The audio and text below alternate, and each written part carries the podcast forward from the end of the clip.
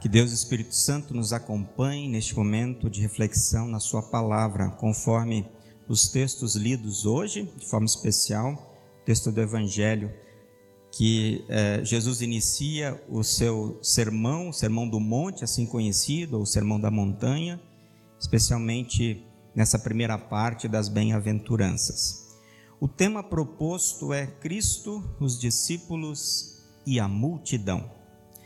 Na imagem que eu escolhi para ilustrar a liturgia de hoje, muitos slides estão com esta imagem. Nós temos ali uma, um livro ilustrando a palavra de Deus, duas mãos segurando uma cruz.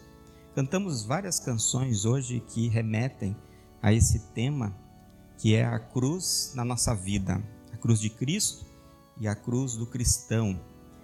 E essa imagem ela foi escolhida assim com bastante atenção, porque nós sabemos que na nossa vida cristã, nós recebemos de Cristo uma cruz. E tudo o que da cruz provém. Nós temos é, o doce perdão que a cruz nos traz, por causa da obra de Jesus nela por nós como nós conhecemos. E a cruz também nos mostra as dificuldades, as aflições do testemunhar da nossa fé no mundo, de viver esta vida cristã. Mas nós vivemos sempre na certeza de que Cristo está no nosso coração e que se Cristo está no coração, ele nos abençoa com as bênçãos espirituais, também com as bênçãos materiais, para que possamos cuidar uns dos outros e nos mantermos firmes nesta caminhada, porque ela vale a pena. Ela é para nós uma certeza de uma recompensa imensa, de um valor inestimável recompensa que já temos em Cristo e que vamos desfrutar um dia na glória eterna. Cristo, os discípulos e a multidão é quase que o comecinho do primeiro versículo do capítulo 5 de Mateus, como lemos hoje. Ali nós vemos então que Cristo está iniciando seu ministério, está preparando os seus discípulos e está então ensinando as pessoas. A maior parte do ministério de Jesus na terra foi dedicado ao seu ensino. Jesus ensinava as pessoas, ensinava seus discípulos, ensinava a multidão e continua a ensinar a todos nós.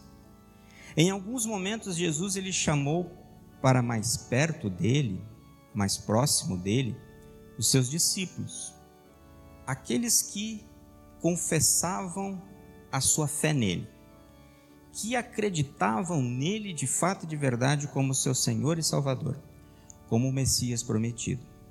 E a esses então Jesus ele mostrava os caminhos de uma vida com Jesus, de uma vida como discípulo dele. E para quê? Para alcançar as multidões para alcançar as pessoas que Deus queria chamar, que Deus ainda quer chamar. E hoje nós estamos diante desse texto de novo para pensarmos exatamente assim. Temos Cristo, temos nós, a sua igreja, que aprendemos dele para que possamos então ir às multidões e viver esta no nossa vida, viver esta nova vida que temos em Cristo, para cuidar das pessoas em todos os seus aspectos. Aspectos materiais, aspectos físicos, emocionais e também, especialmente, espirituais, levando a palavra de Jesus, o seu perdão a todos que encontrarmos. Então, Jesus, ele, nesse sermão, que vai do capítulo 5 até o capítulo 7 de Mateus, ele começa com as bem-aventuranças. Esse texto é um texto bastante especial. Nos traz uma palavra assim doce de Jesus. Parece que Jesus ele quer nos ensinar como viver.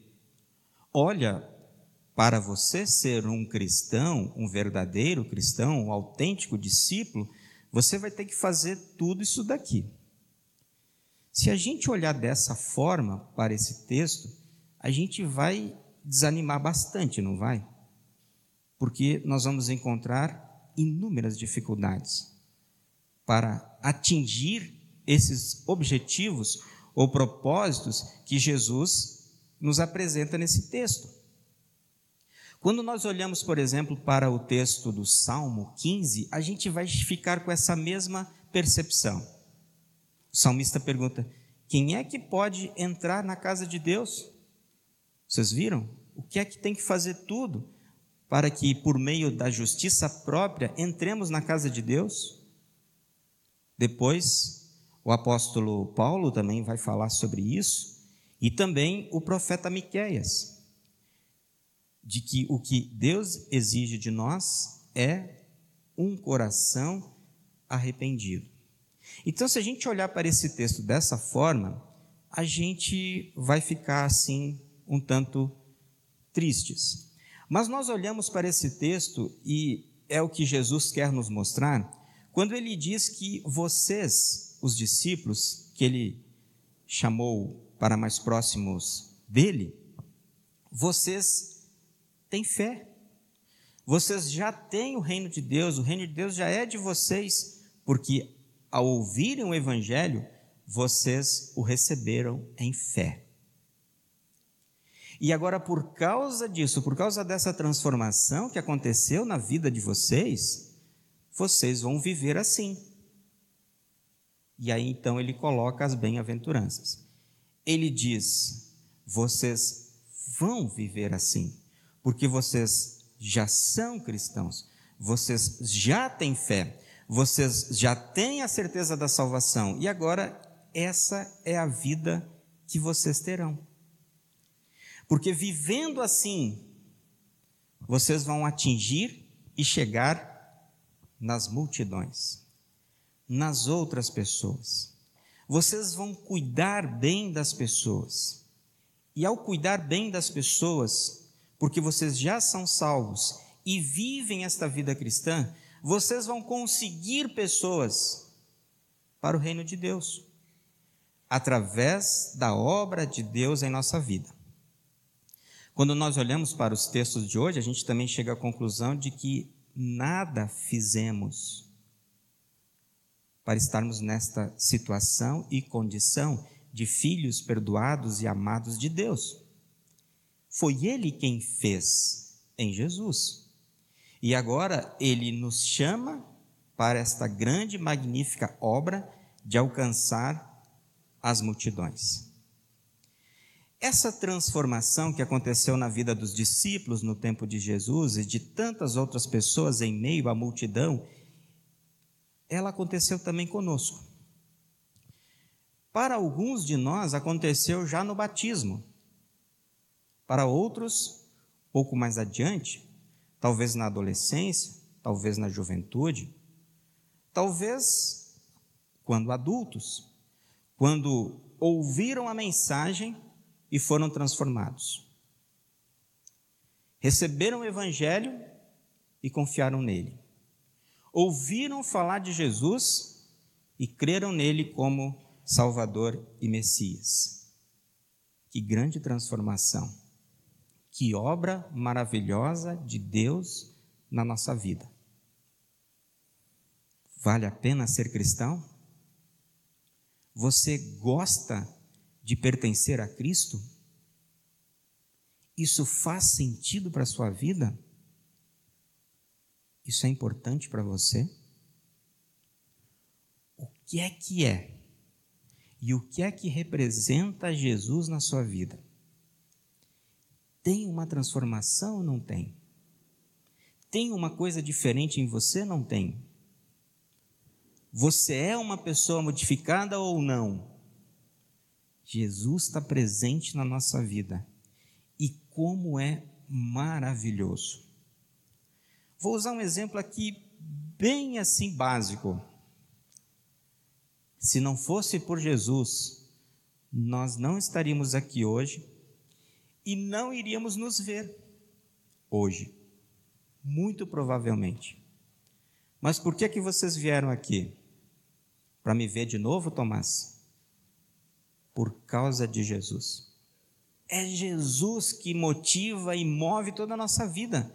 Por que, que a gente saiu da nossa cama hoje, da nossa casa, pegamos o nosso carro, ou viemos andando, ou pegamos um Uber para estarmos aqui? Por causa de Jesus.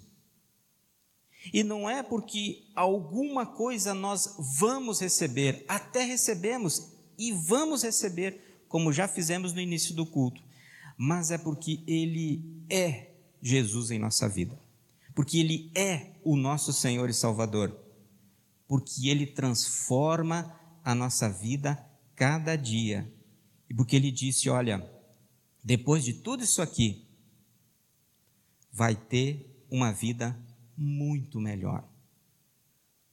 Muito melhor.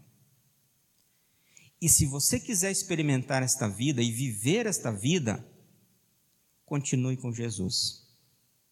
Porque Ele quer continuar com você. Ele te chama diariamente. Ele nos chama. Ele chama cada um de nós. E Ele quer fazer conosco uma parceria na missão. E se essa coisa maravilhosa que Jesus fez na sua vida e que você gosta tanto, se isso é tão importante para você, se isso é maravilhoso para você, não será também na vida do próximo? Não será também na vida daquela pessoa que você conhece e que talvez nem saiba nada a respeito de Jesus? Que talvez tenha perdido um pouco dessa ligação tão profunda e tão forte com Jesus e que você, com a sua fé em Jesus, com a sua vida cristã, pode mudar e transformar. Então Jesus, ele chama os discípulos, ele prepara os discípulos, ele diz: "Olha, vocês foram abençoados. Vocês são uns abençoados porque vocês já têm a certeza daquilo que eu vim trazer, que é salvação e o reino dos céus. E agora, por causa disso, porque vocês são abençoados e que por causa disso vocês são felizes e alegres, vocês vão viver assim.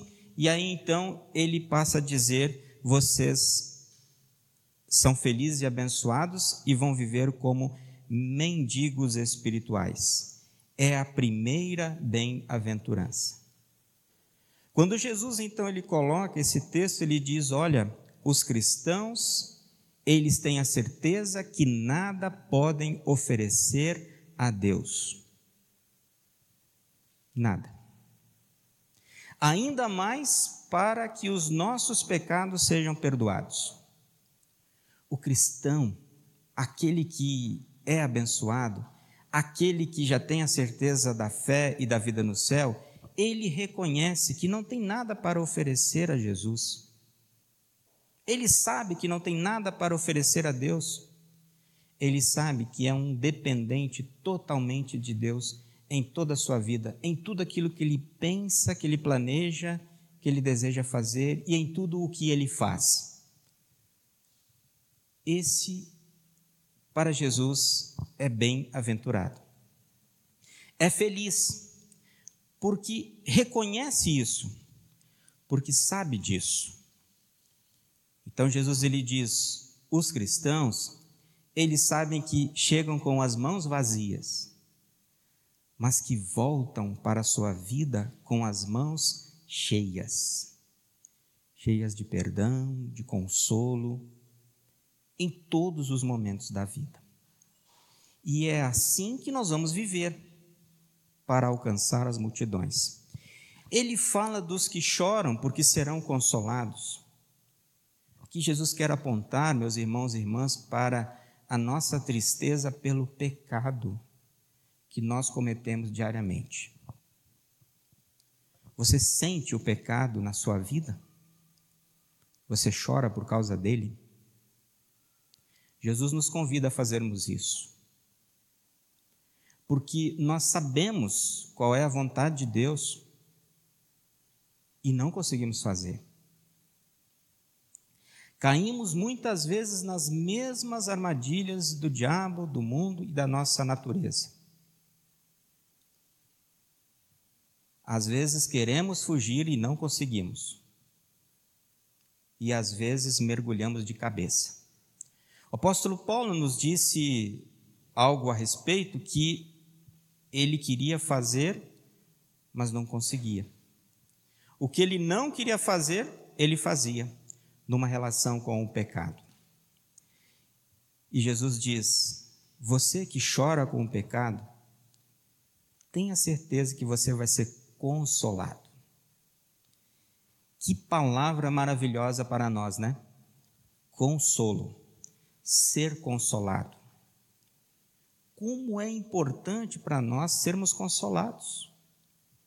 Isso nos dá um novo ânimo, uma nova coragem, e Jesus faz isso. Pessoas fazem isso conosco, nos consolam. E nós somos chamados a consolarmos também. Existem situações da vida que pelas quais nós choramos. A morte de alguém muito querido, a falta de alguém, a distância de alguém, sofrimento de uma enfermidade e tantas outras coisas que nós poderíamos citar aqui. Mas Jesus diz: aquele que confia, esse tem a certeza que será consolado. Ele fala dos mansos que vão então herdar a terra. Jesus ele mostra a leveza da vida cristã e essa leveza da vida cristã, do cuidado para com as pessoas, é na vida do próximo. O cristão, diz Jesus, que quando ele é ameaçado, ele não se vinga, ele não agride, ele não rebate. Ele espera o momento certo para dar o seu testemunho, testemunho de vida cristã. Ele não é violento, ele não é selvagem, Jesus diz que aquele que teve a vida transformada, você e eu, somos mansos, somos leves, assim como é Jesus, um exemplo para nós de mansidão. Quando ele estava sendo preso, quando ele estava sendo arrastado para o Gólgota, quando ele estava sendo pregado na cruz e antes, quando ele estava sendo é, batido quando a sua barba estava sendo arrancada, ele não revidou, porque ele é o Cordeiro de Deus que tira o pecado do mundo. E diante de todo aquele, todo aquele sofrimento que ele passava, ele ora do alto da cruz, perdoa essa gente, porque eles não sabem o que fazem. Um exemplo de mansidão para todos os cristãos. Jesus diz que o cristão, ele é sedento e faminto de justiça. E essas pessoas que têm esse desejo, essa sede fome de justiça, eles serão preenchidos. Sede de justiça ou da justiça de Deus, que é o perdão dos nossos pecados. Nós temos esse perdão diariamente em nossa vida, mas aqui no culto a gente ouve isso de forma clara, evidente, em alto e bom som, do próprio Jesus. Porque nós acreditamos que quando o pastor fala, qualquer que seja ele, ele está falando em nome de Jesus. E em nome de Jesus ele diz para você e para mim: Eu te perdoo em nome do Pai, do Filho e do Espírito Santo. Amém. Cada culto nós temos a oportunidade de ouvir este perdão. Isso é maravilhoso. E sede e fome desse perdão é o que o cristão tem. É o que nós temos. Por isso nós buscamos a casa do Senhor. Por isso nós buscamos a presença de Jesus. Por isso eu quero ouvir sempre de novo. Para você que se arrependeu dos seus pecados, crê em Jesus, eu te perdoo. Em nome do Pai, do Filho e do Espírito Santo. Isso nos preenche e muda a nossa vida. Agora nós vamos viver esse perdão. Vejam que ter fome e sede são ações contínuas. Você tem sede e fome uma vez por mês? Uma vez por ano? Fome e sede é algo diário. Por isso Jesus diz: o cristão, o abençoado, o transformado, esse tem desejo do perdão todos os dias. Porque infelizmente aqui pecamos diariamente. Jesus ele fala do misericordioso, porque vai ser tratado com misericórdia. A misericórdia de Deus, que vem primeiro em nossa vida, para que nós possamos agir com misericórdia. Ter o cuidado, ter a intenção, ter a vontade de ajudar aquele que precisa, em todos os aspectos da vida. E Jesus nos chama para sermos misericordiosos agora. Esse é o momento, é hoje. Não dá para esperar para amanhã ou daqui um mês. Misericórdia recebemos todos os dias e podemos compartilhar também todos os dias da nossa vida. Jesus fala do puro de coração porque esse verá a Deus. O puro de coração é aquele que pondera, que olha, que aprende tudo da palavra de Deus. Como você pode ter um coração puro? Pela palavra. Leia a palavra. Reflita na palavra. Tenha a palavra de Deus como a sua companheira diária. Procure ali tudo o que Deus nos ensina e nos mostra para termos um coração puro. Para termos um coração puro, é importante que nos ocupemos da palavra de Deus. Você tem inúmeras ocupações durante o dia. Se ocupe também com a palavra de Deus. Não deixe a palavra de Deus de lado. Arrume um espaço na sua agenda, porque você é um abençoado. Você é um transformado por Jesus. E porque você se dedica à palavra, você terá um coração puro todos os dias. Jesus fala dos pacificadores porque eles serão chamados filhos de Deus. E essa paz que vem do céu preenche a nossa vida. É porque nós temos paz com Deus e podemos viver a paz uns com os outros. Uma paz tão necessária, né, nos relacionamentos, uma paz tão importante no mundo em que vivemos. Uma paz que é possível porque ela vem de Deus. E Jesus diz que os cristãos vivem a paz também. E notem que Jesus está mostrando tudo isso, porque ele continua sendo o Cristo e será por toda a eternidade. Ele mostra isso para nos animar, nos incentivar, para de novo transformar a nossa vida para que a gente possa ir até as nações. Então, quando nós olhamos para esse texto, nós ficamos assim com aquela vontade de servir, com aquela vontade de ser discípulo, de ser cristão, a cada dia, onde eu estiver, e usar todas essas bênçãos divinas que Deus em Jesus nos dá que transformou a nossa vida e que vai transformar a vida de tantas outras pessoas também. Agora é muito importante que nós usemos esses dons. Deus nos deu essas bem-aventuranças tão bem colocadas na vida de cada um de nós.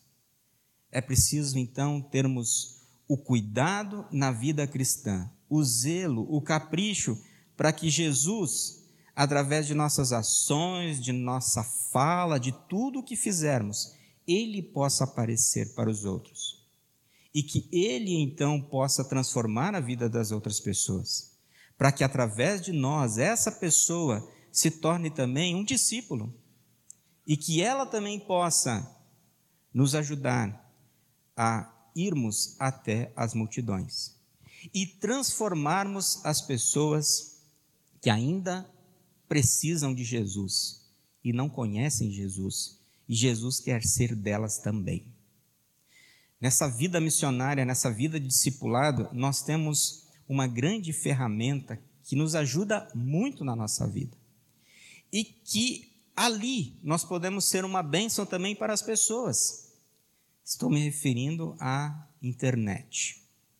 O acesso que temos facilmente com um mundo de pessoas, uma multidão de pessoas que estão ali muitas vezes angustiadas sem terem uma palavra de verdade, uma palavra de consolo, uma palavra que transforma, porque a gente lê tantas coisas inúteis que se a gente jogar lá uma palavra verdadeira, que é a palavra de Deus, ela pode ter um peso e ela terá um peso muito grande de transformação.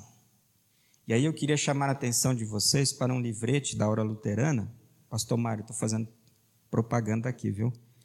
Minha Voz Digital.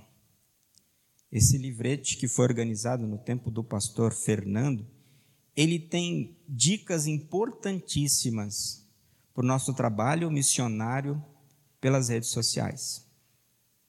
Gente, o conteúdo é precioso e nos dá, assim, diretrizes importantíssimas para o bom uso da internet na nossa vida.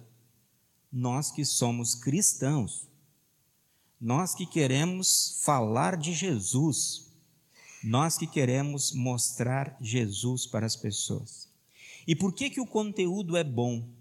Porque todo ele tem a sua base na Escritura Sagrada.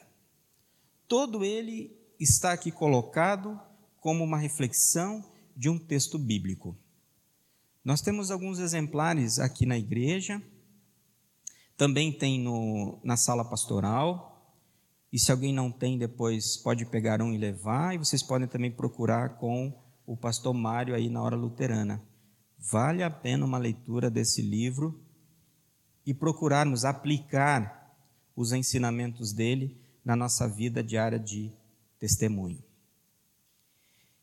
Porque ao testemunhar, nós seremos perseguidos por causa da nossa fé. Tem gente que vai nos ignorar. Tem gente que não vai querer conversa conosco.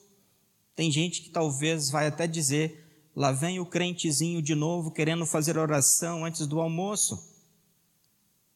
Mas na perseguição, Jesus diz: Eu vou estar com vocês. Fiquem firmes, porque ela vai acontecer.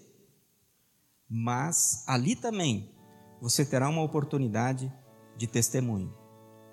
No momento certo, Deus vai te dar todas as diretrizes para você falar de forma adequada para aquelas pessoas, sem ser arrogante, sem ser bruto, mas sendo um discípulo manso, um discípulo perdoado, misericordioso, bondoso, que quer falar de Jesus.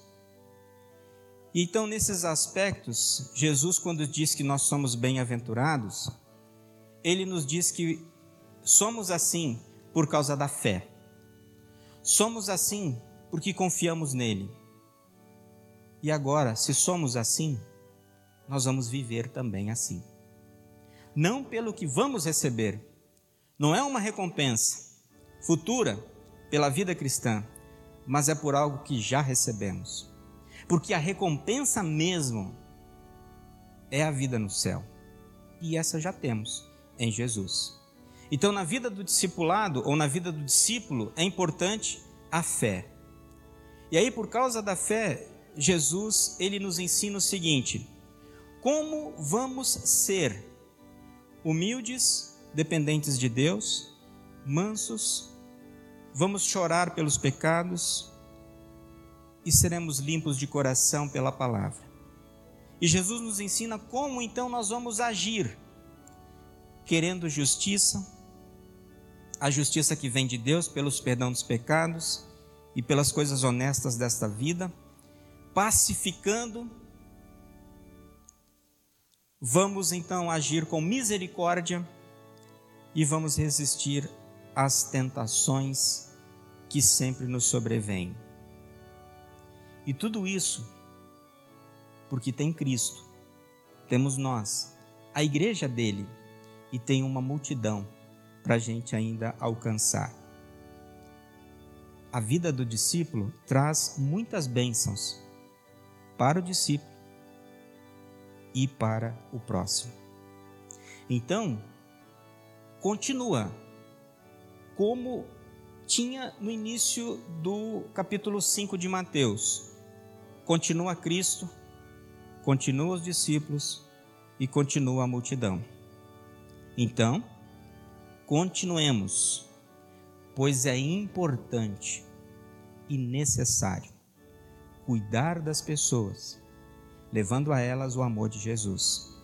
E a nossa grande recompensa, lá, a vida no céu, que já está garantida, é a nossa fonte de alegria e a fonte da nossa força para vivermos, porque somos felizes, porque somos abençoados por Jesus. Amém.